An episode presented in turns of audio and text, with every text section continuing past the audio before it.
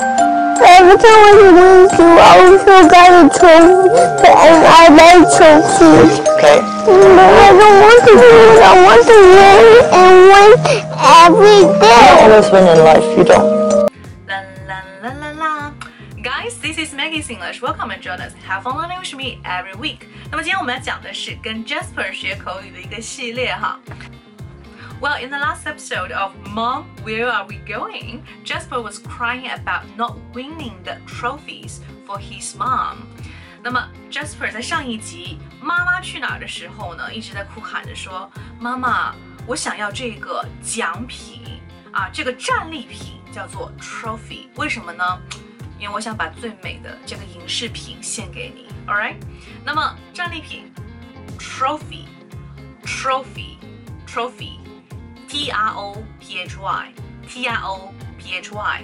如果是副词的话，就是 trophies。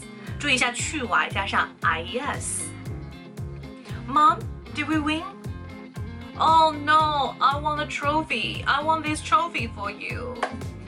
I'm so sad right now. Okay, trophy. He's an excellent writer, but he's never won a major trophy. 他是个非常出色的棋手，writer, an excellent writer, but he's never won a major trophy.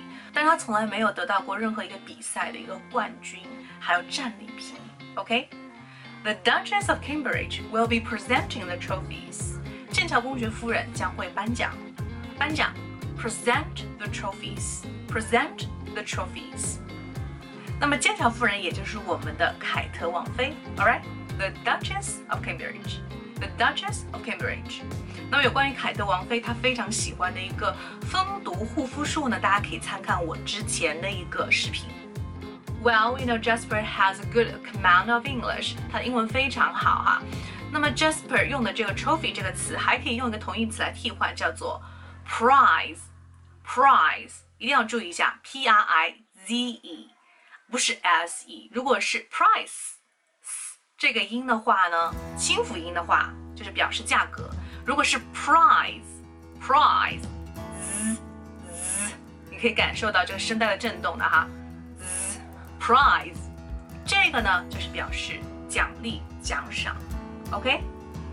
Yes, well, that's pretty much for today.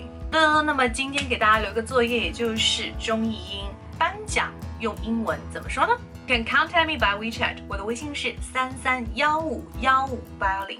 如果你答对的话呢，就可以得到我们价值一百一十一元的优惠券，来群里跟我们一起玩正确口语吧。Have fun learning English. Please share love and my courses and make more people fall in love with speaking. Bye.